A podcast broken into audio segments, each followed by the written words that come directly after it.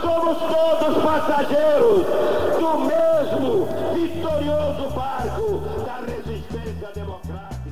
A de liberdade abre as asas sobre nós e restabelece nesse país as eleições diretas para que o nosso povo possa ter o direito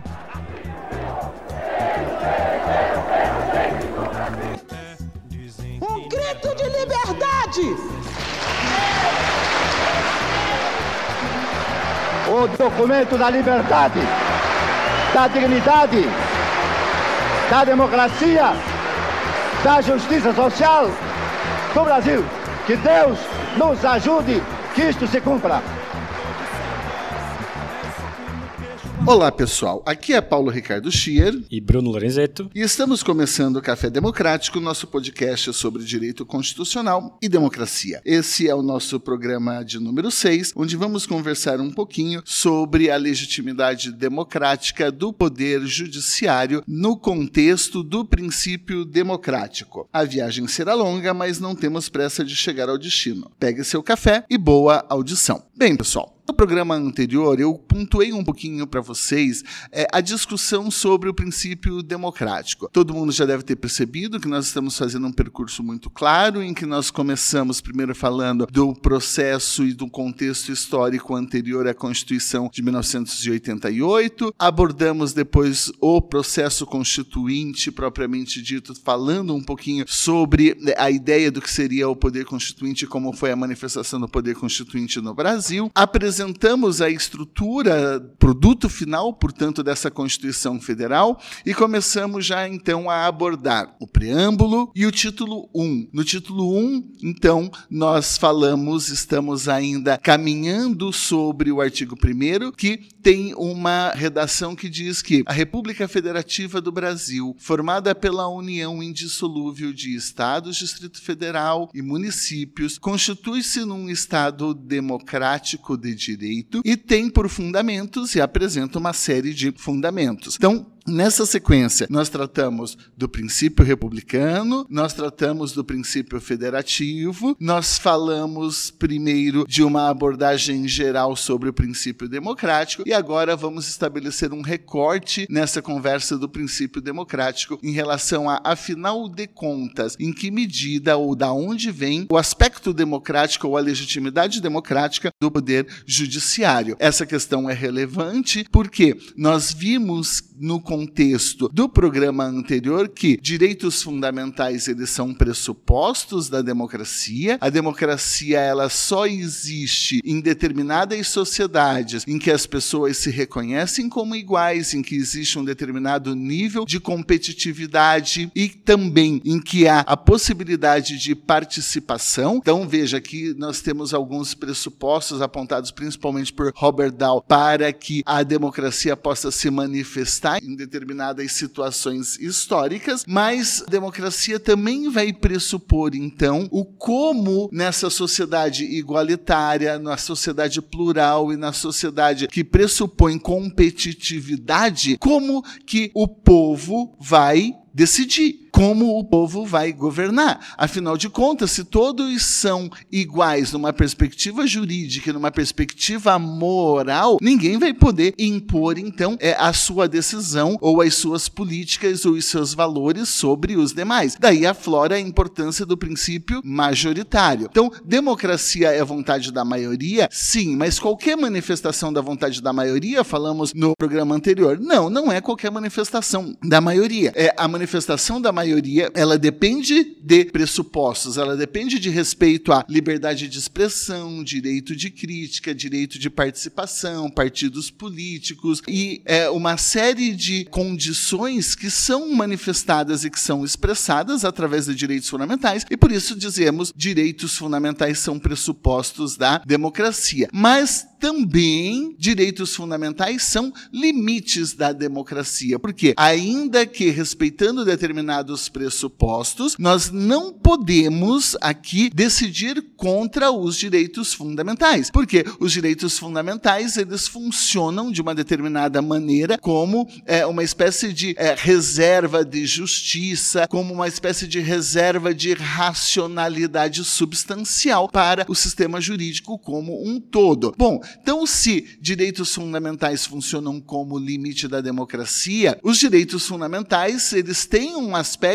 contramajoritário. Eles são trunfos contra a maioria, e essa é uma expressão que já apareceu no episódio anterior. Bom, então dentro desse contexto é que no programa de hoje a gente vai bater é, um papo diferente, vamos fazer um programa é, um pouco diferente aqui com o nosso host também, Bruno Menezes Lorenzeto, que é, já desenvolveu pesquisas e desenvolve pesquisas nessa área sobre legitimidade constitucional, sobre legitimidade da jurisdição constitucional é, é, de um modo geral, estudou nos Estados Unidos com John Elster, que é um dos grandes nomes sobre essa, sobre essa matéria, tem é, um livro que é livro de referência, que se lê muito nos programas de mestrado e doutorado, que é Ulisses e a Sereia, e depois ele tem Ulisses Revisitado, se não me falha a memória. Nós entendemos aqui que seria um momento de ouvir um pouquinho o que o Bruno tem a dizer sobre esse tema. Porque juízes decidem contra majoritariamente, é da onde vem a legitimidade. Eles não são eleitos por ninguém, eles não representam aqui, portanto, uma é, vontade da maioria, nem numa democracia direta é, e nem numa democracia representativa. Então a gente fica nessa questão: quem são esses sujeitos que fazem com que suas decisões, em determinada medida, prevaleçam sobre decisões do parlamento ou sobre decisões do poder executivo, ambos parlamento e executivo, eleitos pelo voto popular. Bruno, então vou começar aqui te fazendo uma, uma pergunta já bastante, bastante básica. Né? Poder Judiciário sempre decide contra majoritariamente?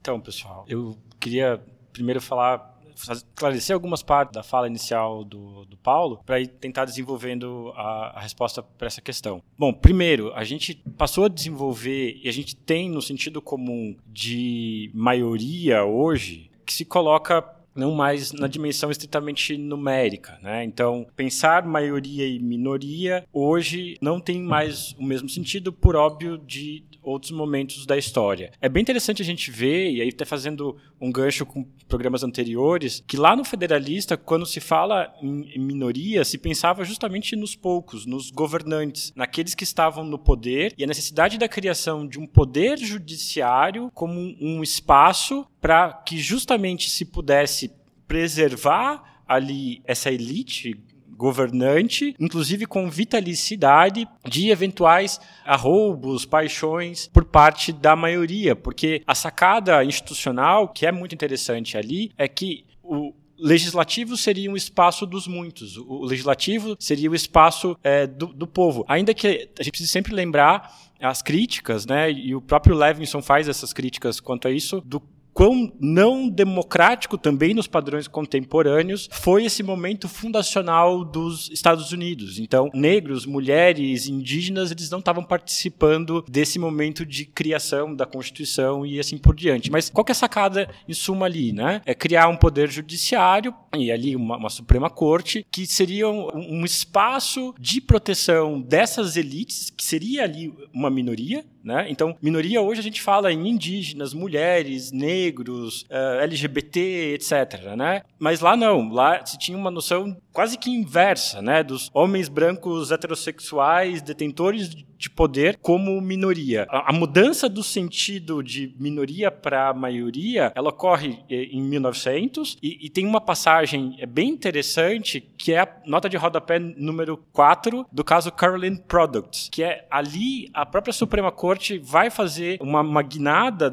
interpretativa no sentido de revisar qual é o sentido de minoria e a partir de então há uma aproximação daquilo que a gente fala hoje como é, minoria. E o livro do Elster, né, é unbound, então seria liberto, né? Então, é, a ideia do agrilhoamento é, no primeiro, que é justamente esse mito, né, do, do Ulisses é, se acorrentando ao mastro do navio por causa do canto das sereias, e o canto das sereias seria então essas paixões momentâneas que acometem as instituições e assim por diante. E o, o que é interessante, e eu acho até bem exemplar isso, uh, para um autor recepcionar as críticas, revisar a própria obra a partir das críticas que foram feitas a ele, né? Então ele passa a perceber no Ulisses é, Liberto que essa ideia do agrilhoamento ela funcionaria em alguns lugares só e ela não, não conseguiria explicar a complexidade das coisas. E, e eu lembro que o Elser sempre dava esse exemplo, ele morria de dar risada sozinho com esse exemplo, a questão do, do Pedro sóbrio e o Pedro bêbado, né? Então ele, ele ria muito do fato que ele fazia uma pesquisa mais verticalizada da história da Constitution Making, da Constituição dos Estados Unidos, de que os, os constituintes muitas vezes estavam é, consumindo álcool no momento da produção da Constituição. Então, de se imaginar aqui, né, claro que, que é uma brincadeira, mas de que o,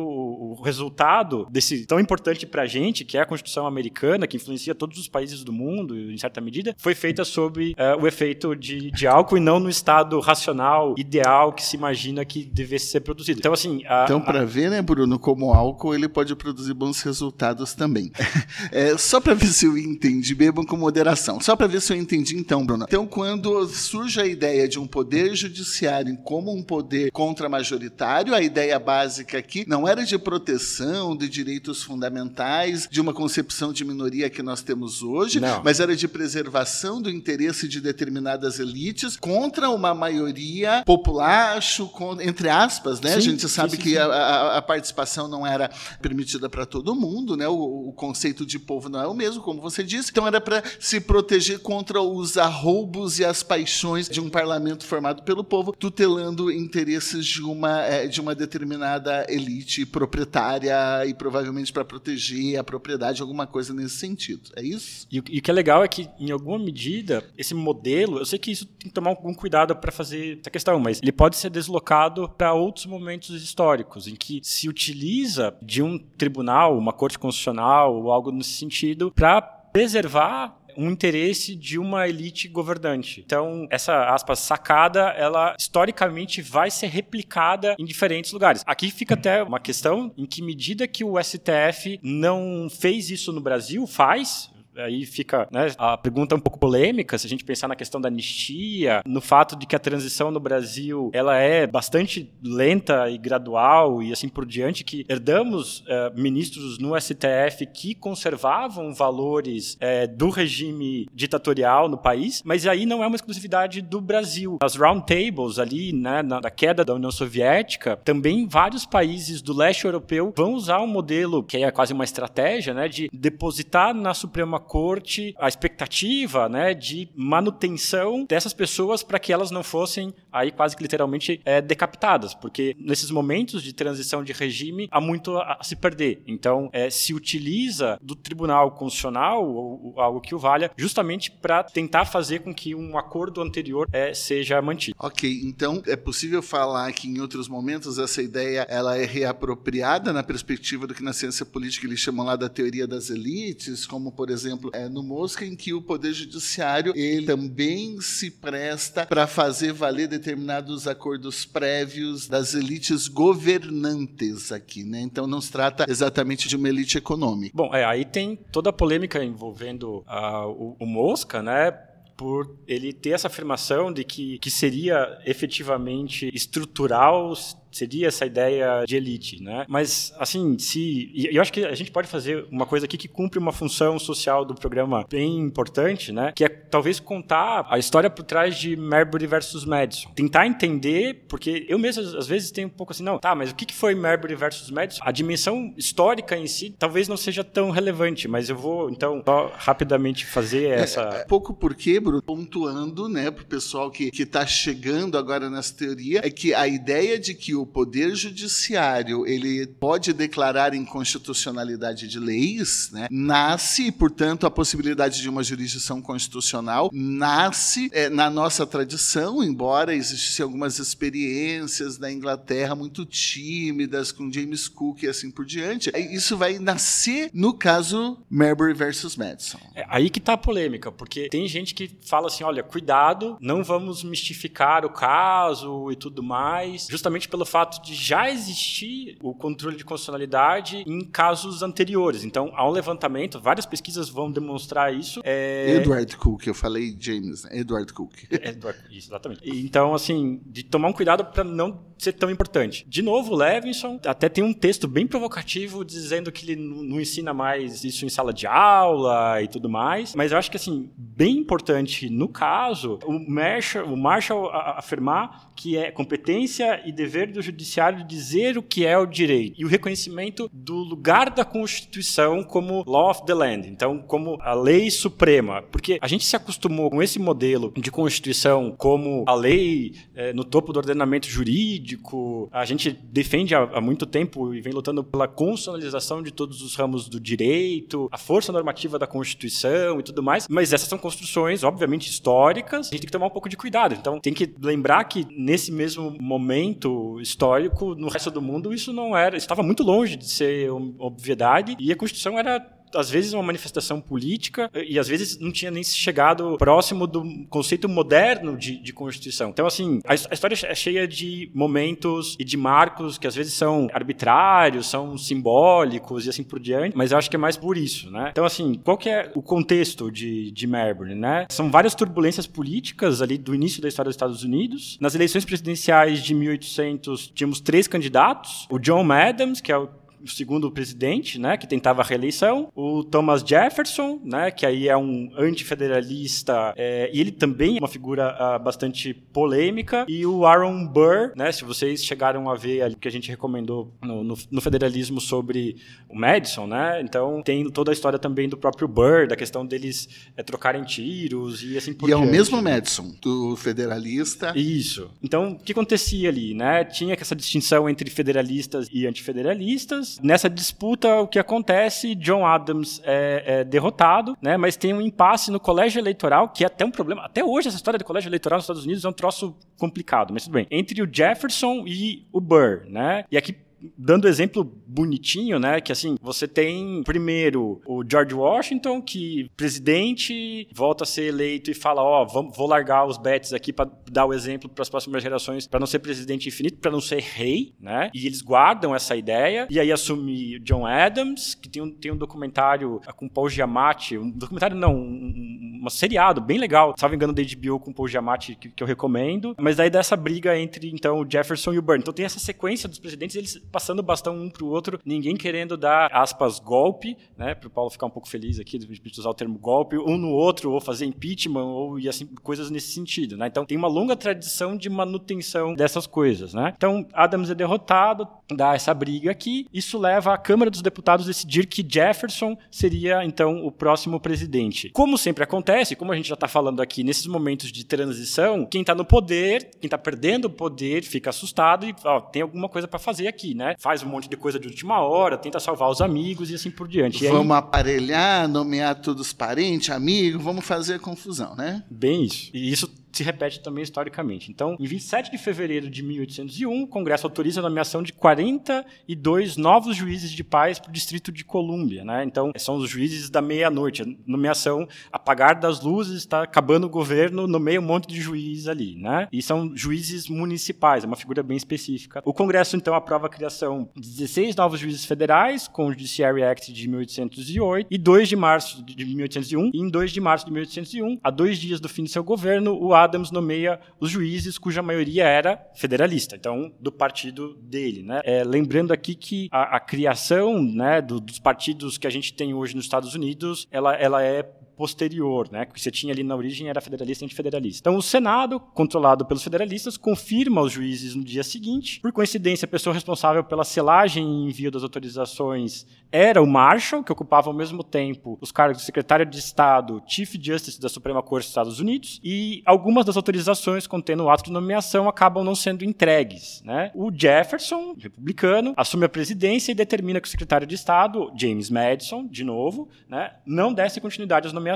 Então, Marbury, William Marbury, um desses juízes, interpõe um writ of mandamus na Suprema Corte em face de Madison para que as autorizações remanescentes fossem entregues. Então, assim, o background é uma briga política bem farofenta, se a gente parar para pensar, né?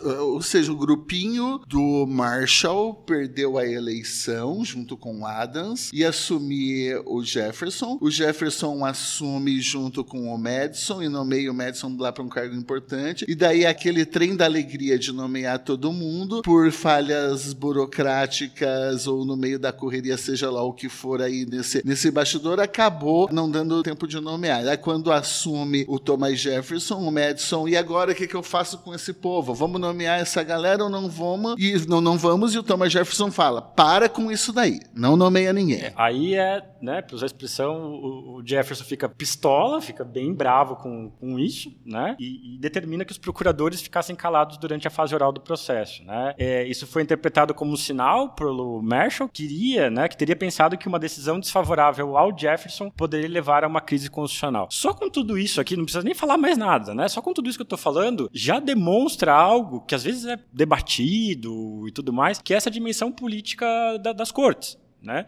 É um pouco ilusório, desculpa, né? mas achar que vamos conseguir ter uma nomeação estritamente técnica, apenas juízes aplicadores da lei e tudo mais, inclusive essa figura de juiz boca da lei é uma coisa que a gente devia é, tentar se libertar, né? mas isso é outro programa. Mas assim, todo esse entorno uh, político de alta tensão e de transição de poder e presidente eleito ficando bravo e o, o juiz da Suprema Corte interpretando o que, que os sinais que estavam sendo mandados já demonstra o, o, o alto caráter é, é, político relacionado ao, ao caso, né? Então, assim, o que, acontece no, na decisão do caso, né? Fica estabelecido, né, que a Suprema Corte não teria o poder para determinar que o presidente entregasse autorização a Marbury, e essa conclusão permitiu que a Corte evitasse problemas políticos e, e também o constrangimento de que Jefferson não viesse a cumprir a determinação do tribunal. Então, não deixa de ser paradoxal que o controle de constitucionalidade tenha sido estabelecido né, em um, um, caso no qual a corte chegou à conclusão que ela não poderia fazer nada para remediar a ilegalidade oficial. Então, já fica constatada essa dimensão é, bastante política das decisões. Claro, tem as provocações que acabam por levar o caso a, até o próprio tribunal, mas é, vejam como sempre tem aqui é, essa ideia aqui de, de, de política dentro das decisões. Uma coisa que é importante a gente não, não confundir né, é a noção de supremacia constitucional. Então, Marbury versus Madison é importante por isso, né, para aquilo que é mais recente, é, que é assim chamado de é, juristocracy, ou supremocracia, ou supremacia judicial. Né?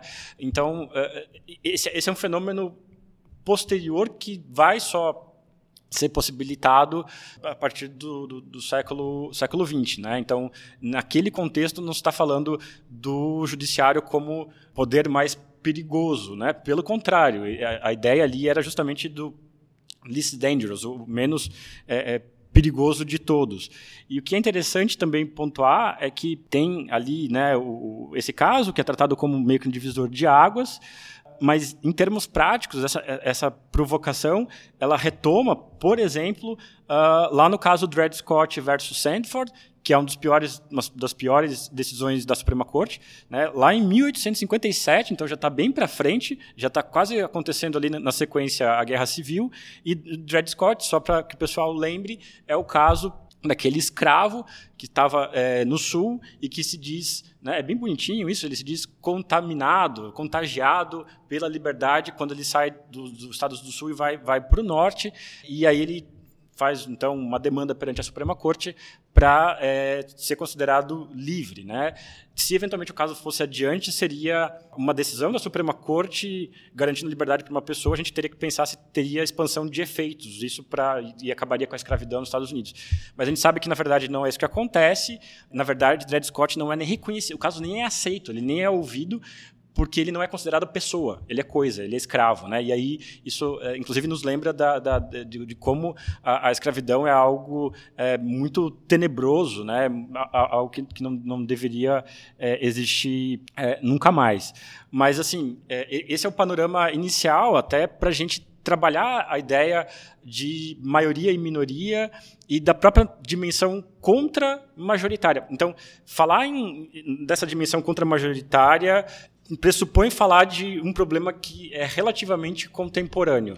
E, Bruno, acho que eh, desculpe interromper, é, mas é, só para o pessoal entender onde é que entrou o Marbury nessa história, né? Uhum. É, ele era um dos beneficiados daquelas nomeações todas, né? É, que foram que foram encaminhadas e ele acabou não sendo nomeado quando o Thomas Jefferson pistolou. Daí então ele entrou com uma medida contra o Madison, que seria o agente público responsável por fazer essas nomeações e o fundo, a discussão é, é, é, jurídica, digamos, no direito administrativo é eu fui nomeado, tenho direito à posse, e, não, e a questão era essa, ah, não tenho direito à posse, e, e esse debate. Então, nessa medida, é, é, essa medida, essa medida judicial, então, ela acaba chegando, ela acaba chegando na, na Suprema Corte, é, um pouco porque, num primeiro momento, ela foi proposta, ela foi proposta perante é, aqueles juízes federais que tinham sido investidos, se não me falha a memória, uhum.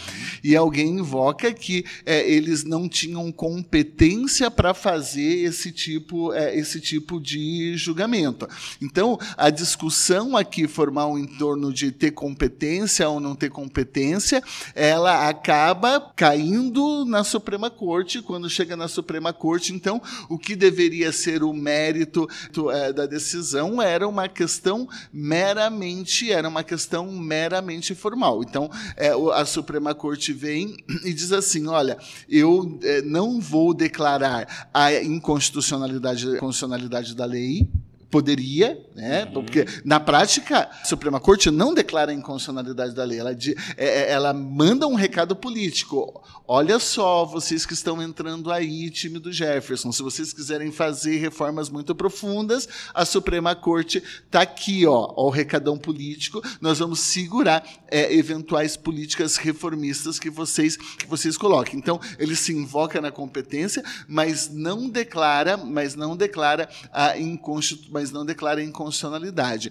Afinal, todo o debate era se a Suprema Corte ela poderia então se invocar, não é a conversa do, do episódio de hoje, mas a Suprema Corte é, se pode, poderia se invocar aqui nessa competência para declarar a inconstitucionalidade de uma lei, que é, é uma parte também muito bonita aí do voto, muito citada e muito, é, é, e muito, e muito lembrada. Né?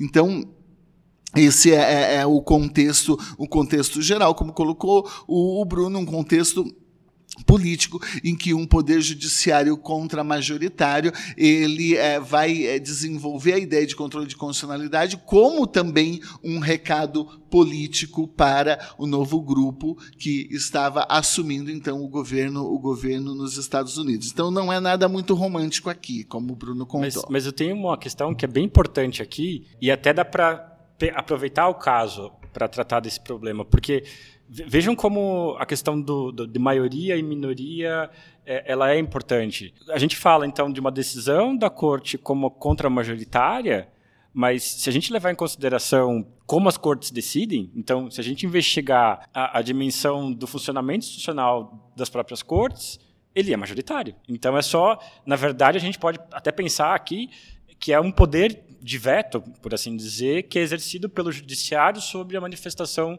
do legislativo, porque no fim das contas a gente passa a contar cabeças, né? Então quantos votos de quantos ministros, justices foram dados para o caso e se tiver a diferença de um, é isso que precisa, né? Então conseguimos a maioria e a lei é inconstitucional, pode fazer, não pode fazer e assim por diante. Tem um outro detalhezinho também do caso que é legal de ser lembrado, que é o fato de Marshall ter percebido ali dentro da própria ideia de funcionamento da corte a importância eh, da colegialidade. Agora é uma palavra que, que, que se tornou bastante é, importante, né? Mas é, Marshall vai defender justamente que as decisões sejam tomadas pela corte, o per curiam, né? Justamente o contrário do modelo que a gente tem no Brasil. Hoje no Brasil a gente tem as assim denominadas 11 ilhas, né? Tem um modelo seriático, uh, cada juiz vota é, já vai com voto pronto, muitas vezes para o pleno, e não escuta os argumentos dos seus pares, né? E esse é um motivo de muita crítica. Tem vários textos uh, produzidos nesse sentido, mas a, aqui é, é relevante pensar então justamente essa dimensão de maioria ou minoria, porque aí daria para fazer até uma pergunta. Então, Paulo, se é um poder contra-majoritário, ele não teria que decidir talvez de outra forma, né? Ou pensando em termos de uma democracia de, deliberativa, que talvez seja o um modelo ideal de, de, democracia, né? O melhor argumento deveria prevalecer e a gente não deveria estar tão, tão preso justamente essa ideia de, de número de, de, ministros e tudo mais. Enfim, tem algumas iniciativas que acabaram não indo para frente, mas até no Brasil queria se discutir isso, né? Não sei, queria, queria saber um pouco da, da sua opinião. Uh, eu sei que você tem um, um, artigo na Gazeta que trata de um projeto de lei, que, de uma PEC, salvo engano, que queria é, é, alterar o número necessário de ministros para declarar uma lei inconstitucional. Então, a declaração de uma lei, a inconstitucionalidade de uma lei é, é um, algo muito relevante, né? não é algo tão simples assim. Então, poderíamos fazer isso? Seria questão de é, é, cláusula pétrea? Teria algum impedimento? Você acha que aumentaria a legitimidade? É, eu me manifestei nesse meu artigo dizendo que essa alteração é, é, em relação ao número de votos, quando nós temos um sistema seriático, ela tem que ser vista com muito cuidado, porque ao mesmo tempo em que você exigir um número maior de votos, ele é em princípio, poderia trazer uma ideia de que estamos exigindo um consenso maior no processo de deliberação. Então, por esse aspecto, esse tipo de medida seria uma medida extremamente interessante. Mas, de forma isolada, esse tipo de modificação aqui, ela não conduziria, no contexto específico da nossa Constituição e do nosso Supremo Tribunal Federal, a uma mudança efetiva. Exatamente porque nós não temos aqui é, um processo de decisão efetivamente deliberativo. Então, tem a famosa crítica das, é, das 11 ilhas, os diversos votos eles acabam não dialogando, e não bastasse isso, mesmo quando o Supremo Tribunal Federal, no nosso caso, ele acaba realizando audiências públicas, ele possibilita a participação de amigos curiae, que são instrumentos democráticos, o Supremo Tribunal Federal, na prática, isso alguns estudos acabam mostrando, não dialogam também com a participação é, com a participação popular ou com a participação dos espertos que se manifestam. Então, é, é uma, acaba sendo uma manifestação pro forma e a decisão, então, ela não se torna efetivamente deliberativa, ou seja, ela não leva em consideração os argumentos que são trazidos, de que forma você vai afastar ou a partir de quais outros argumentos você vai afastar aquele tipo de decisão decisão é, e assim por diante. Então, como a gente não tem um incremento de outras, é, é, é de outros é, procedimentos aqui que conduzam ao incremento deliberativo, o resultado prático dessa, desse tipo de modificação, desse tipo de proposta, poderia simplesmente ser a busca de um objetivo político. Né? Num contexto em que nós temos um governo que toma medidas polêmicas, né? medidas é, contestáveis, inclusive em termos de democracia, em termos de direitos fundamentais, e daí o Supremo Tribunal Federal, como contra-majoritário, poderia então declarar com facilidade, com o quórum atual, entre aspas, aqui, a inconstitucionalidade dessas políticas, e para evitar que haja um controle, então, dessas políticas que são é, políticas controvertidas, se aumenta o número, o quórum para a deliberação para fins de controle de constitucionalidade. Então, se essa medida ela não é acompanhada de outros instrumentos e de outros mecanismos aqui que é, é, possibilitem muito mais um diálogo entre os diversos votos e é, uma transição do modelo seriático para o modelo percurium, é, essa medida acaba sendo uma medida de forma isolada, uma meramente política. Eu tenho é, essa impressão. É o exemplo do, do Roosevelt, né? Uhum. Então, da tentativa do Roosevelt, do, que eles usam aquela expressão de packing the court, né? Então, de, tenta, de você é, fazer modificações na estrutura e, e, aí tem exemplos muito ruins, né, de, de regimes autoritários, como o caso da Venezuela, que você re, desenha por completo a corte para botar só aqueles que são é, é seus aliados, né? Então, é, é claro, é, é, é autoritário das duas formas. Você pode aumentar o número de membros na corte colocando é, colocando os seus aliados, o que te garante a maioria, ou você pode aumentar o quórum para que o, o quórum suficiente para derrubar a maioria superqualificada seja o quórum dos seus aliados. Então, ao invés de eu, de eu aumentar o número o número de juízes, o número de ministros no, no Supremo, eu aumento o quórum o resultado dá na mesma, é tão autoritário quanto, né? Mas a medida em si, é, ela pode não ser autoritária, tem que entender dentro do contexto, né? É, e aí tem, não vou dizer o nome de quem, né, que estava sugerindo, inclusive, fazer esse tipo de modificação, porque aí no mandato, se eu conseguir nomear, se eu botar mais 10 no, no, no STF, o STF é meu, né, e enfim, é, é, ganhei as coisas, ganhei também na dimensão do, do judiciário. Mas isso, Paulo, é, é legal porque está próximo do debate que vai acontecer entre o, o Alexander Bickel, né, é, que vai ser o autor que vai criar, entre aspas, esse termo contra-majoritário, né? ele vai falar do, do dilema, do problema contra-majoritário é, no livro dele, The Least Dangerous Branch, que é justamente a referência ao federalista, e a resposta que o, o que você falou no programa anterior e mais no sentido da poliarquia do Dow, é a resposta que o Dow vai dar para o Bickel quanto a isso. Porque o que o, o pensava a respeito disso ainda que não tinha assim, exatamente um, um grande é, é, dilema contra-majoritário. Né? Por quê? Porque a corte e eu acho essa tese meio sui generis, e eu não gosto muito dela, mas tudo bem.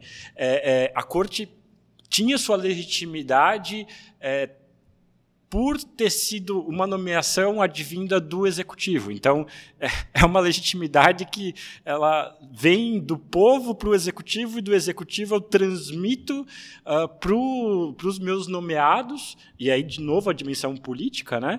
É, essa minha legitimidade. Então, é como se eu pudesse, fosse uma coisa, legitimidade, né? Eu, vou, eu, eu recebi do povo, então, é, é, o meu mandato, então eu posso transmitir para outra pessoa, e essa pessoa vai ocupar o cargo é, na Suprema corte, mas mas é isso que acontece, essa transferência é o que acontece na escolha dos primeiros ministros, né? Não, tá lá também, né? Mas é, é como se, se, eu pudesse fazer isso, né? Mas a ideia por parte do, do Dow é falar que assim, olha, isso não é exatamente um problema, né? Então, eu acho que o Dow está certo quando ele afirma o problema contra a majoritária não é um problema. Por quê? Se a gente pensar na dimensão institucional, para que, que serve a Suprema Corte?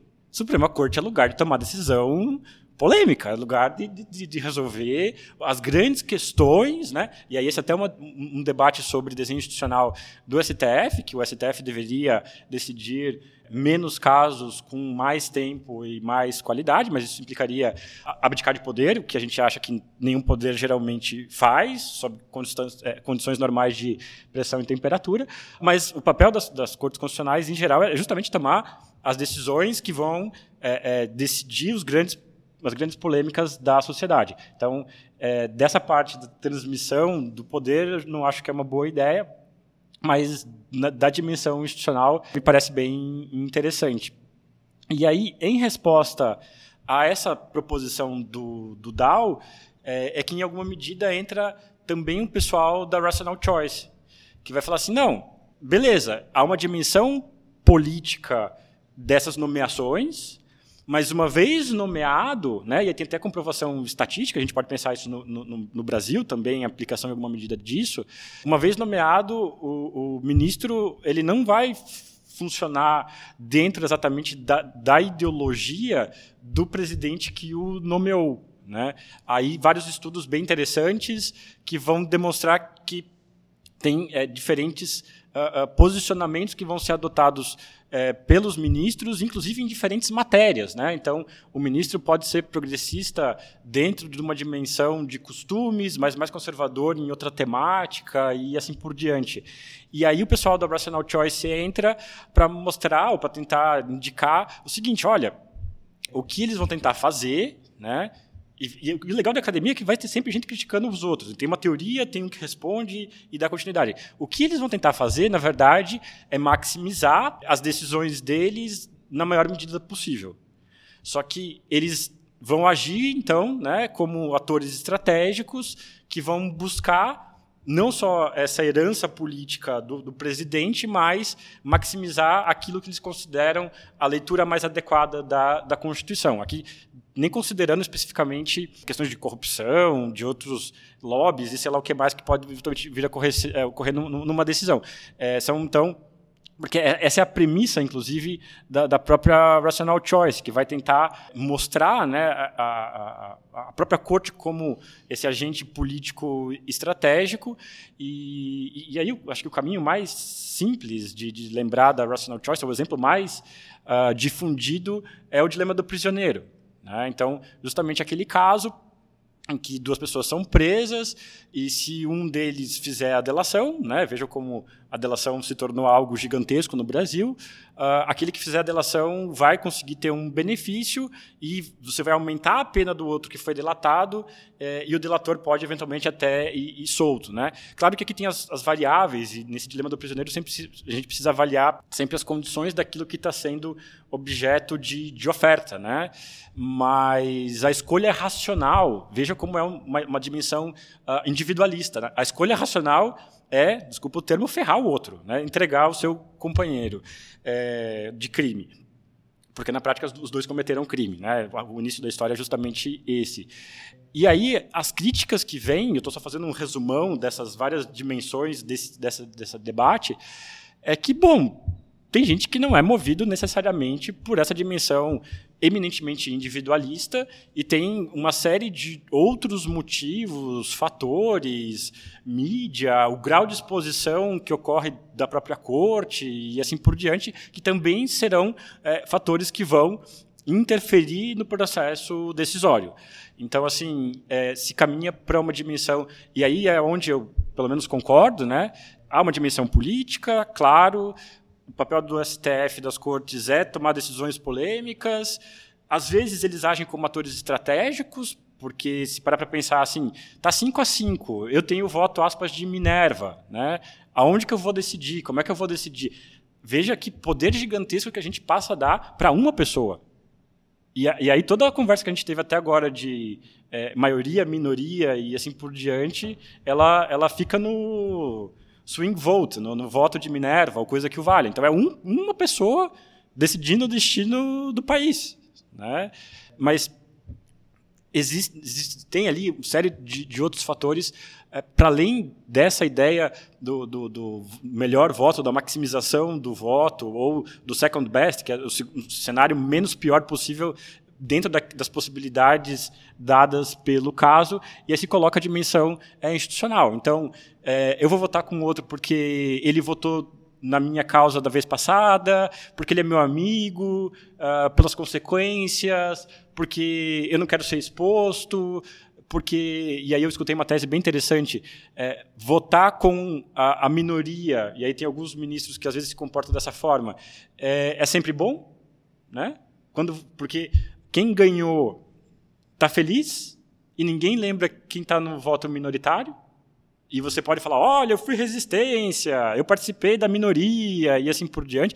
Não desmerecendo aqui, pessoal, a importância do, do voto é, minoritário, pelo contrário. Né? Mas as coisas se encaminhariam, em alguma medida, para essa dimensão mais institucional perceber que são vários elementos que podem vir a influenciar na formação desse voto inclusive dimensões políticas, né? Sempre aqui é, tem, tem um famoso caso. Você falou do um voto que pode determinar é, o futuro de uma nação é, ou de uma eleição até mesmo, né? Tem um famoso é, julgamento lá que é, é em relação à legitimidade da, daquela prática da gerrymandering, não é gerrymandering, é, do recorte dos distritos eleitorais é, nos Estados Unidos é capaz, é, portanto, de redesenhar tudo para você determinar é, em determinados locais estratégicos, né, como é que vai ser é, o resultado, é, o resultado, o resultado da, da votação. Mas Bruno, então me diga uma coisa. A, a nossa preocupação inicial era Supremo Tribunal Federal, é, ou as cortes constitucionais elas desempenham uma tarefa, um papel quando nós falamos de Constituição, que tem uma Constituição, produto da soberania, que estabelece uma repartição de funções, uma repartição de funções. E nesse sistema de repartição de funções, o poder judiciário, ele tem ali determinadas funções, mas nem judiciário nem executivo, nem legislativo são os donos da soberania. São os donos da soberania. Mas, de qualquer modo, os três expressam dimensões e de formas diferentes a própria soberania. Então, é, pelo que eu estou entendendo um pouco do que você disse, é, é, nesse arranjo constitucional aqui, é desse arranjo constitucional criado pelo próprio poder constituinte, portanto, pelo próprio povo soberano, que decorreria a legitimidade do Supremo Tribunal Federal, em certa medida. Então, nós teríamos um aspecto. Tô, você não disse isso, estou extraindo aqui, eu sou o aluno cheio de dúvidas. Então, é, seria algo que que decorre do arranjo institucional, de determinadas escolhas procedimentais que são feitas. É, e, portanto, nessa legitimidade procedimental, isso implicaria dizer, então, a Suprema Corte ou o Tribunal Constitucional, ele pode tomar decisões porque foi uma escolha do poder soberano, porque ele se manifesta, ele também é expressão da soberania, porque, afinal de contas, há um arranjo de, distribu de distribuição de competências que foi feito pelo próprio poder constituinte, que prevê essa competência de atuação é, é, da Suprema Corte e que já previu a forma de nomeação dos ministros e que já previu também de uma determinada, de uma determinada forma como que vai ser esse processo decisório. Então, existem uma série de aspectos um, procedimentais, que conferem legitimidade, também aspectos políticos, por ser expressão, é, é, por ser expressão é, de soberania, mas existe também uma legitimidade substancial aqui quando nós falamos da legitimidade da, da, da legitimidade é, da, das cortes constitucionais cito é, as seguintes questões assim. Vamos imaginar, é, quando você toma decisões em casos polêmicos, essa decisão de caso polêmico tomada contra majoritariamente, ok, tem uma legitimidade procedimental e o Supremo tem, é, a Corte Constitucional tem competência para fazer isso. Mas em termos de conteúdo da decisão, o tomar a decisão de acordo com uma moralidade da maioria ou com a moralidade é, é, de uma minoria, onde é que nós encontramos é, o substrato para fazer uma análise posterior, veja, não de é, legalidade, de constitucionalidade, mas uma análise de legitimidade ou de racionalidade desse tipo, é, é desse tipo de, de decisão, afinal de contas. É, isso é, seria a mesma coisa, né, seria a mesma coisa é, que, que dizer que eh, os tribunais constitucionais ou o poder judiciário possuem uma outra forma de legitimação, eh, e eu sei que você gosta de falar disso, que não diz respeito exatamente à escolha a definição de qual valor, qual direito, qual moralidade em si tem uma importância maior exatamente, é, mas sim de uma decisão que fundamenta, que se motiva, que se justifica a partir de determinados parâmetros, ou seja, aquela ideia de que a decisão é legítima porque ela se funda numa outra racionalidade, que é a racionalidade argumentativa, que é uma outra dimensão da democracia deliberativa, é o como nós argumentamos, quais são os argumentos que são trazidos à discussão e, portanto, aqui a legitimidade ela não decorre exatamente do voto, ou ela não decorre exatamente de um aspecto formal de distribuição de é, competências, mas de algo que se projeta para o plano da teoria da argumentação. É uhum. É possível afirmar isso daí também, Bruno? Então, eu acho que, começando pelo que você estava falando antes, do tal do gerrymandering, né, tem uma série de, de paradoxos que estão relacionados a isso. Né? O próprio Elster falava do tal do paradoxo de, de Poisson, que é a contagem do voto. É, a gente já vai chegar lá que está é, tá, tá tudo conectado. Onde que está isso, né? número de pessoas que você definiu distrito, e isso tem uma dimensão racial muito complicada nos Estados Unidos, eu posso privilegiar, então, o voto dos, dos, brancos. Né? Se eu tenho uma parte da população de maioria negra, mas eu dou maior prevalência para os distritos onde tem a minoria branca, então, dois terços do, do Estado é composto por negros e um terço de brancos, e eu dou três votos para esses brancos e um voto para os negros, eu assumi, eu não lembro exatamente a conta do gerrymandering, é, mas eu, eu acabei de, de hackear, entre aspas, o, o, sistema e manipular as coisas de uma forma que venha favorecer determinado grupo de pessoas que estão é, no poder. Aonde que isso entra no, no, debate nosso aqui, né? Que a gente pode observar também esse mesmo parâmetro no que diz respeito ao voto seriático. Né? E aí, por isso, as críticas bem contundentes, eu acho que elas são bem importantes, dessa ausência de deliberação dentro da própria corte. Porque o que a gente pode passar a ver? Fundamentações, né? Se a gente fizer duas tabelinhas assim, né? De um lado a fundamentação de lado o, o resultado, né? O, o, o output. É, a fundamentação não está necessariamente conectada com o resultado, ou tem mais de uma fundamentação possível. E se a gente coloca isso e faz a comparação, qual foi a fundamentação de cada um dos 11 ministros e qual foi o resultado, a gente pode perceber vários paradoxos relacionados a isso dentro da ideia da, de que de, de uma racionalidade argumentativa, a, a, forma simples de tratar disso é justamente de que o que deveria prevalecer seria o melhor argumento, né? E da gente nossa dever de criar instituições uh, no sentido de que uh, possa estar tá aberta, então a gente precisa ter uma arena uh, deliberativa aberta. Eu acho que a questão de amicus curi, audiências públicas, são coisas bastante importantes no STF, justamente para que eles recebam essas informações. Se eles funcionam de forma adequada, esse é um outro debate, né? mas ter mecanismos institucionais de abertura das instituições para justamente receber essas informações é, as mais variadas possíveis. A ideia de pluralidade também é fundamental para a democracia, né? então escutar os diferentes argumentos.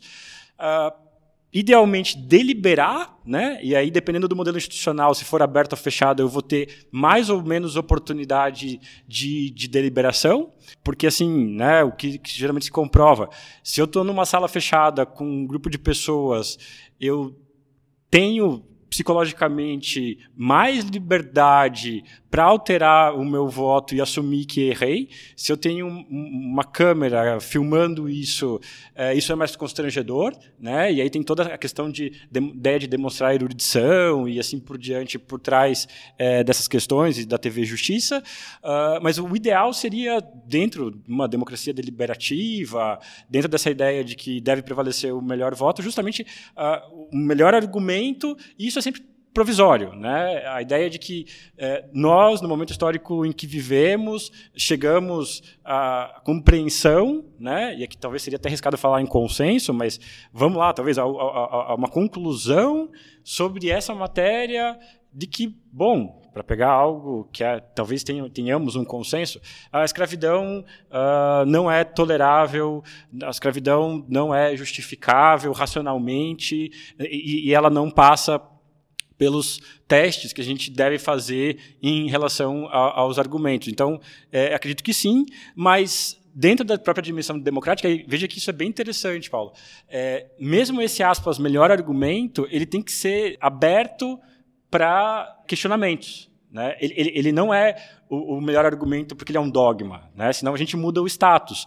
É justamente pelo fato dele poder ser questionado sempre que ele vai assumir essa posição. Então, quanto mais críticas e mais deliberação, idealmente a gente teria isso. E aí tem outro fenômeno que também é bem legal. Tem um texto da Katia Kozik que trata disso, que é a ideia do, do backlash. Né? Tem um texto também, o, o Roll Rage, acho que eu já citei algumas vezes aqui, da, da Riva Siegel e do Post, que é o que? Depois da decisão uh, uh, Roe versus Wade, que é a legalização do aborto nos Estados Unidos, há uma série de manifestações das pessoas em sentido contrário à decisão. Né? Então, é, é vejo que pode parecer meio paradoxal isso, mas é justamente esse caráter aspas, precário dessa razão que vai também ser um fator importante de legitimação. Senão a gente muda e a gente passaria a falar de dogma. Entendi.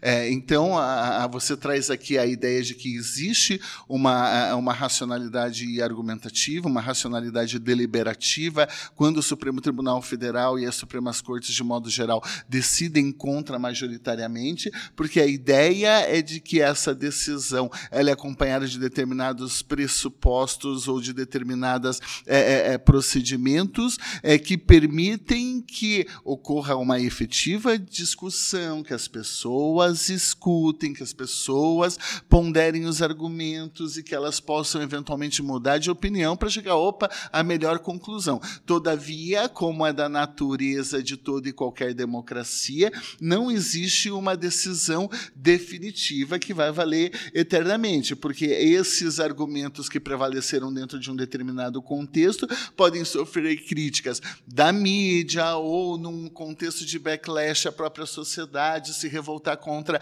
é, é, a, essa decisão, ou o Poder Executivo interpretar e distorcer a decisão que foi tomada para não dar cumprimento, como já aconteceu algumas vezes, que, a, a, aquele entendimento, aquele entendimento da Suprema Corte, é, a própria mídia, a sociedade civil em si, que são efetivamente os titulares, é, os titulares é, da soberania, vão poder então estabelecer a possibilidade de uma revisão dessa dessa decisão, uma revisão deste acordo, e, portanto, se há uma racionalidade material, nós falaríamos aqui numa racionalidade fraca e não uma racionalidade forte, o que é típico, portanto, essa racionalidade fraca é da chamada racionalidade argumentativa. E desse modo, então, a gente não poderia dizer que uma Suprema Corte, aquele medo, ah, mas então é um tribunal político, o Supremo, isso é muito grave, porque o Supremo Tribunal Federal ele toma a decisão e ele é o dono da última palavra.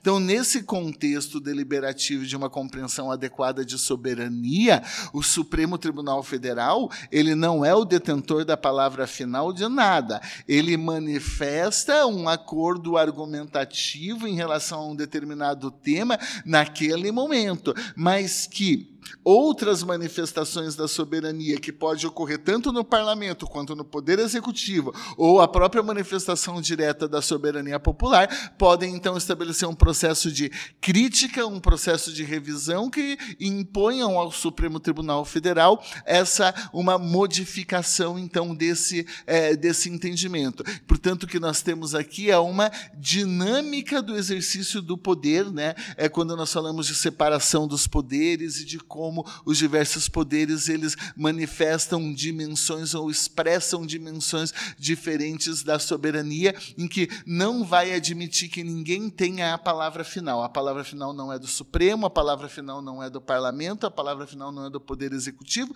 e a palavra final também não é nem do próprio povo, porque é, o povo aqui ele não chega a uma conclusão definitiva exatamente por conta da é, é, dinâmica de direitos fundamentais fundamentais e das minorias e da liberdade de expressão, do direito de crítica oposição, essa maioria hoje, ou esse povo que tem um entendimento, um consenso, um acordo, é, ou seja lá a expressão que a gente possa usar aqui, é, ela vai poder se modificar, ela vai poder se modificar é, depois de amanhã. E, portanto, o que a gente vê é um processo constante de diálogo que vai criar essa, é, é, é, essa forma de legitimação aqui do Poder Judiciário. Que efetivamente seria muito complicado se a gente falasse assim, o Judiciário vai lá e decide e a palavra dele é a palavra final. E daí a gente teria aquele problema que um monte de gente fala assim, mas quem controla o controlador? Né? É, na separação dos poderes, tudo é, é freios e contrapesos, todo mundo se controla. Quem controla o Poder Judiciário é o próprio povo, é o Executivo e é o Legislativo. É, se não o fazem, é um outro problema. É, é, outro problema.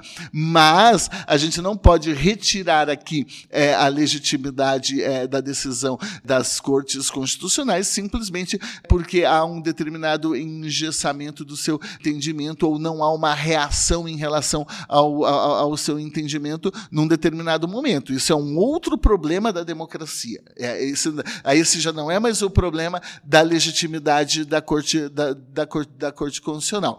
Então a gente podia é, um pouco se abraçar, não sei se pode é, caminhar nesse sentido, é, um pouco com a ideia que é, o Humberto Humner é, Mendes acaba defendendo, né, é de que a, a, o Supremo Tribunal Constitucional ele desempenha em termos de arranjo institucional um poder realmente de veto e a manifestação esse ato de vetar tanto a decisão do poder legislativo quanto do poder legislativo quanto do poder executivo tem uma dimensão política. Não dá para dizer que não existe essa dimensão política quando você exerce veto, porque tá, poder tá, de tá agenda e poder de veto. A gente, ponto. A gente provou hoje que está na origem do, do, do, troço todo, da é dimensão isso, política. É isso.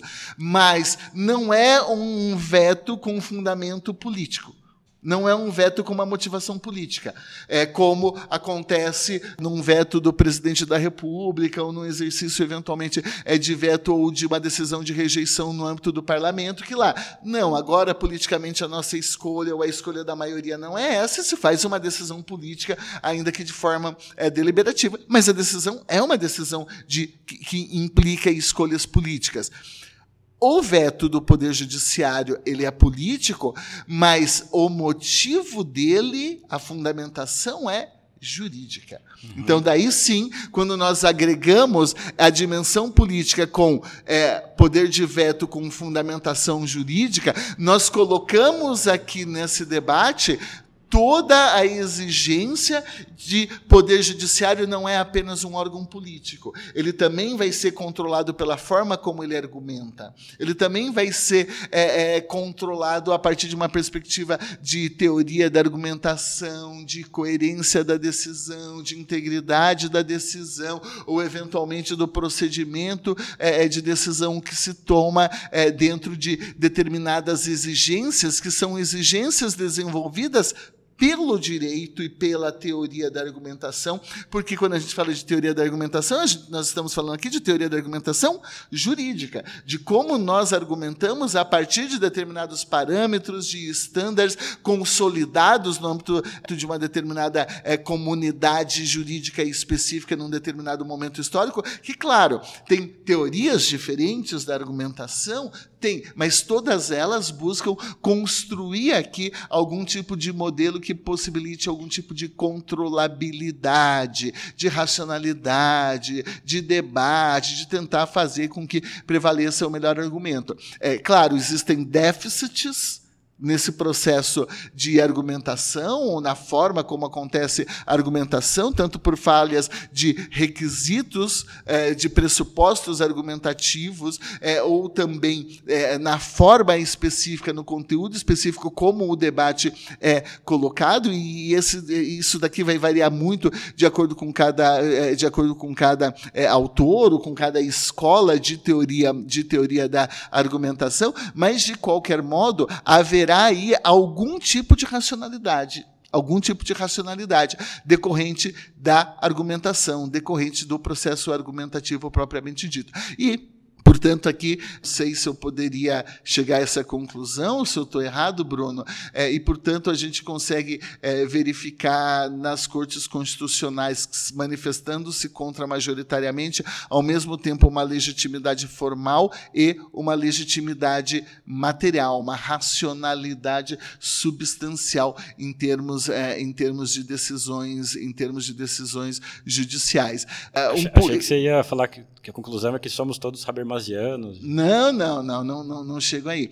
Mas mas eu tenho um lado habermasiano que eu, que eu luto é, diariamente para superar. Quase superei, eu estou quase superando, mas eu preciso de, de, de, melhorar um pouco aqui os meus medicamentos anti-habermasianos. A, melhor coisa é ler, ler Habermas com Chantal Mouffe, ao mesmo tempo. É, Bruno, então vamos lá, para a gente encerrar essa conversa aqui é, e não alongar tanto, porque senão o café esfria.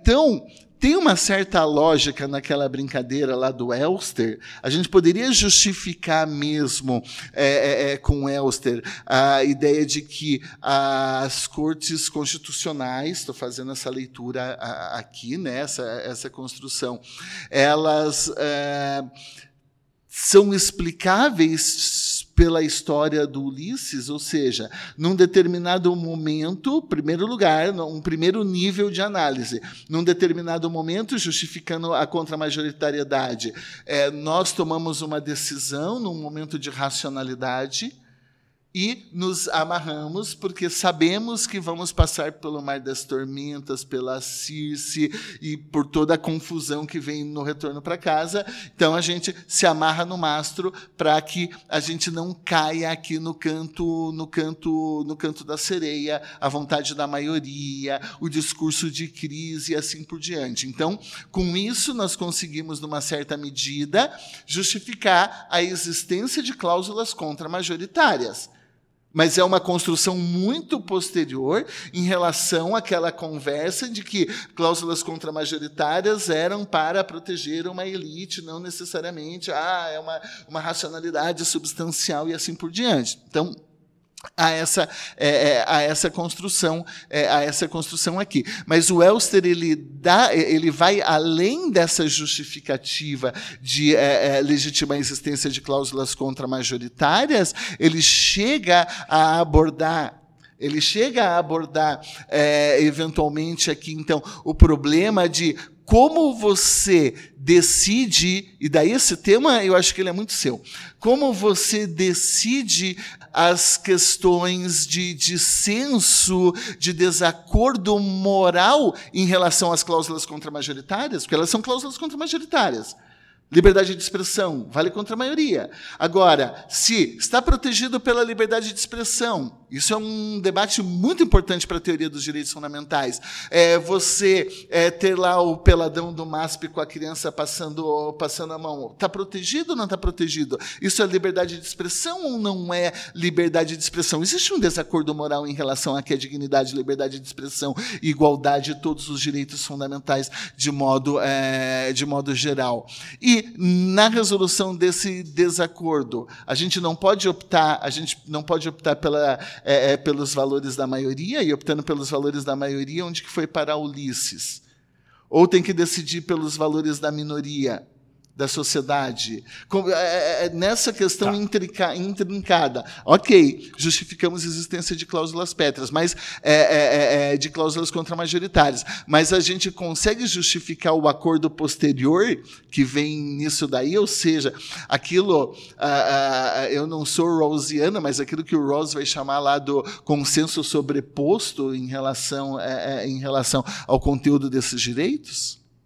Então, eu, ali tem várias questões, né? a parte do, dos veto players ali, do Cibeles, é bem importante, então, de atores com poder de veto, e, e o trabalho bem legal que, que o Conrado Rubner vai fazer sobre, a, a, meio que também com base nisso e tudo mais. Mas o que tem de desafiador nessas questões é, são as mudanças no plano de teoria do conhecimento, né, do plano epistemológico, e aí a gente tem que assumir algo que é não somos donos da verdade, e a verdade é algo é, que fica em aberto, que pode ser modificado e assim por diante, né? até para o próprio Popper, enfim, essa noção de sociedade aberta e tudo mais. Mas, então, essa, esse plano de teoria do conhecimento é, é desafiador, né? então, não tem uma pessoa só que é dona da verdade e, e a gente precisa, então, de um conjunto de instituições para aprimorar isso, é, mas também no plano do, do sujeito. Né? Então, qual é o modelo de sujeito que a gente está pensando quando a gente está falando desse tipo de, de racionalidade é, enfraquecida? Porque, no fim do dia, é, a gente vai ter alguém em alguma posição de poder tomando uma decisão. E essa decisão vai afetar é, um número, um, sem número de pessoas e a vida concreta é, dessas pessoas. Então, também há ali uma importância do, de que tipo de sujeito que está tomando essa decisão. Se alguém fundamentalista, né, tomando essa decisão, se alguém movido por suas próprias razões, alguém que não delibera e assim por diante, isso é extremamente prejudicial dentro desse modelo normativo, que a gente sabe que é modelo normativo, né? então tem que tomar esse cuidado, você pontuou isso, eu acho que é bem importante, que não necessariamente a gente consegue observar é, isso funcionando na realidade é, como a gente gostaria. O que não tira a importância do modelo normativo em si. É, eu gosto sempre de lembrar que é, esse é um dos aspectos da própria ideia de teoria crítica. A gente precisa construir modelos normativos e colocar eles é, para debate e assim por diante. Da parte do, do Ulisses, se sobrou alguma coisa de, dessa metáfora, né? porque é, o próprio Elster vai é, criticar é, essa ideia e tudo mais, especialmente pela noção de que no momento originário, no tempo 1, né, a gente estava racional. Então a ideia da brincadeira dele falar que o povo estava bêbado quando fez a Constituinte, é, e a gente pode pensar assim, será que os, os nossos constituintes estavam é, a, a, a, na, na, no momento máximo de sua racionalidade, se eles foram é, iluminados e tudo mais? Esses modelos epistemológicos de sujeito que a gente estava falando antes, vamos dizer que não, são pessoas dentro do seu momento histórico, tomando decisões que podem ser melhores ou piores, dependendo de quem está tá avaliando. Né? Então, é, eu, e eu passo a fazer uma leitura muito mais no sentido de que o fato de a gente ter é, é, é, é, proibição de emendas constitucionais, cláusulas pétreas e assim por diante, isso diz muito mais respeito uh, do nosso momento histórico, da transição uh, para a democracia, da existência de, uh, de um regime autoritário anterior, e, e, esse é meio que um padrão, né? ter cláusulas pétreas é um indicativo de que o país tem um passado anterior com autoritarismo, né, que ele não quer que isso se repita, mas se a gente parar para pensar, na verdade, é, essa é uma limitação, a própria ideia de rigidez constitucional, então quais são as coisas mais importantes é, que a gente possui na, na, nossa comunidade política, que a gente quer que estejam preservadas e assim por diante, é, vão estar dentro de um mecanismo que, faticamente, ele pode ser derrubado. Né? Então, o, poder constituinte originário ele vai estar sempre latente em alguma medida, é, vai sempre poder existir alguma revolução, alguma coisa que vai é, modificar isso tudo. Mas eu acho que uma das melhores críticas uh, que foram feitas ali a essa teoria, e, e o próprio Elster é amigo pessoal uh, desse autor, que é do, do Holmes, no, no aquele Passions in Constraint, é, mostrando justamente que essa ideia ali que ele estava trabalhando de um momento de racionalidade, ela não, não pode, é, não, não, existe exatamente. E, e, que além disso, né? Uh, e aí foi um dos textos que eu li que eu falei, meu Deus do céu, eu tenho que pensar mais sobre conservadorismo, porque eu sempre achava, né, uma visão meio adolescente que assim, conservador é uma coisa ruim, não gostamos de coisas conservadoras e tudo mais. Mas, mas o Holmes me chamou a atenção assim, é, o que, que a gente quer conservar? A grande questão que passa a, a ser né, é, é o ponto de, de, polêmica, porque o Holmes ali naquele texto está tá dialogando, na verdade, no, no, no, debate com, com Jefferson, a ideia do Jefferson de a gente trocar a Constituição a cada nova geração. Né? E por que, que acabou não acontecendo isso nos Estados Unidos? É, porque se a gente dá todo o poder para o povo, e se é sempre o, o, o povo que está com esse poder, a gente deveria, então, a cada 20 anos, sei lá quantos anos, mudar de Constituição, que somos nós os vivos que definimos o nosso governo. E aí o Holmes, numa leitura madisoniana, vai falar, não, calma lá, mas nós herdamos isso e a gente gostaria de ver conservado um conjunto de valores e tudo mais. Mas aí eu engato outras leituras que são no sentido de, bom, é, não é mesmo tão problemático assim a, a, última palavra no plano jurídico da Suprema Corte. A gente deve obedecê-la.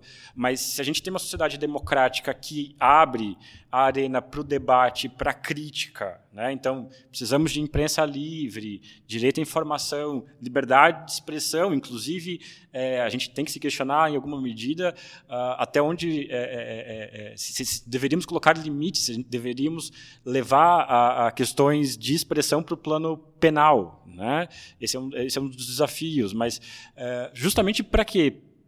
Para que a gente possa exercer mecanismos de controle sobre o próprio governo. Né? Então, é, talvez não, não, não, devêssemos ficar tão assustados assim. E aí, você falando, eu lembrei de uma discussão mais antiga, que foi sobre a formação das súmulas vinculantes. Na época, teve muito debate, não, porque é um absurdo, é, o STF legislando e assim por diante. E se a gente. Amarrando né, os outros juízes. Vinculando, não pode, sei lá o que mais. É, e se a gente para para pensar, justamente dentro dessa ideia de racionalidade argumentativa, da importância da interpretação e assim por diante, é, a gente passa a perceber que, bom, são, são várias interpretações também em disputa que seja das próprias súmulas vinculantes. Claro, há limites semânticos dentro dos próprios textos e tudo mais, mas isso não deveria ser motivo, então, de desespero. E aí, conectando o que eu estava falando antes, né, esses valores que queremos conservar, então tem um, um conservadorismo, né? Eu, eu, eu, me declaro um conservador da Constituição, dos valores ali existentes e assim por diante.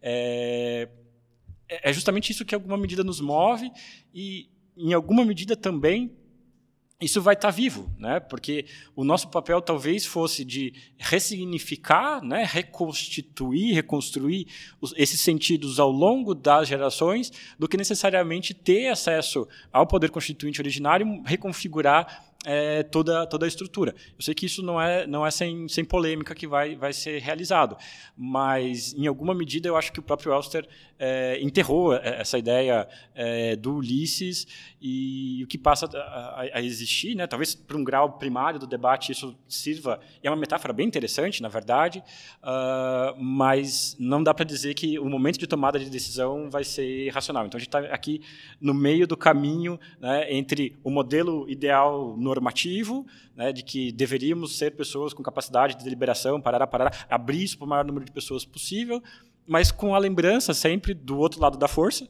é, que, bom, a gente também tem uma dimensão de corporalidade, é, tem outros fatores que interferem no debate, tem momentos de irracionalidade e assim por diante, e no fim das contas o que talvez nos reste, né, e talvez não seja muito, mas enfim, é apostar nas instituições, é, nos nossos valores de democracia, de direitos fundamentais e assim por diante, e torcer para que, mesmo em momentos sombrios, de governos autoritários e assim por diante, uh, a gente consiga uh, uh, sobreviver, né, literalmente, mas e que possa ter também é, abertura para o debate. Muito bem, acho que a gente pode ir parando por aqui.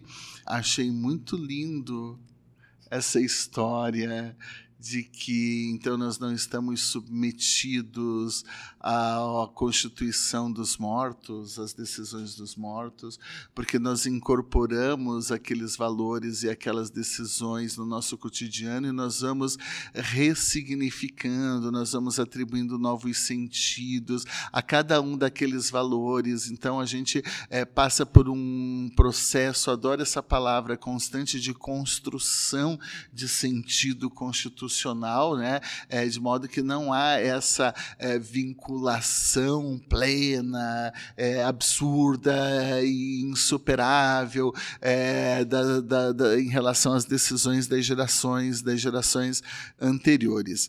Claro que eu já conhecia isso, mas o, o Bruno colocou quase que de uma forma romântica. Ficou muito bonito.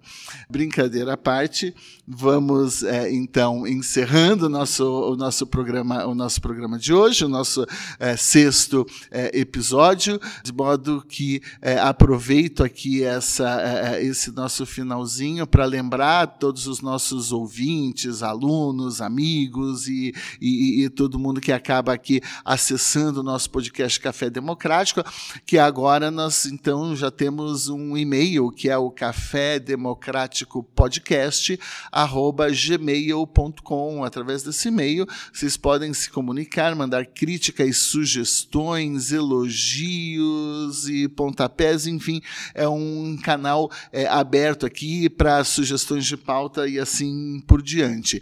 Então, Façam mais um cafezinho para vocês se manterem acordados e terminar as reflexões de vocês. É, e vão ler esses autores, esses textos, que o nosso objetivo aqui é simplesmente fazer uma abertura desses temas, dessas discussões e assim por diante, e não é, apresentar uma leitura definitiva. Né? Nós queremos abrir é, caminhos para que, a partir daqui, surjam pesquisas pesquisas, surjam reflexões, surjam, surjam investigações é, que, podam, que possam render é, algum, tipo, algum tipo de fruto. E só é, o podcast, embora a gente seja fã é, dessa mídia aqui, ele é só um pontapé é, inicial aqui para um trabalho de estudo e para um trabalho de reflexão mais profundo. Até a próxima, pessoal.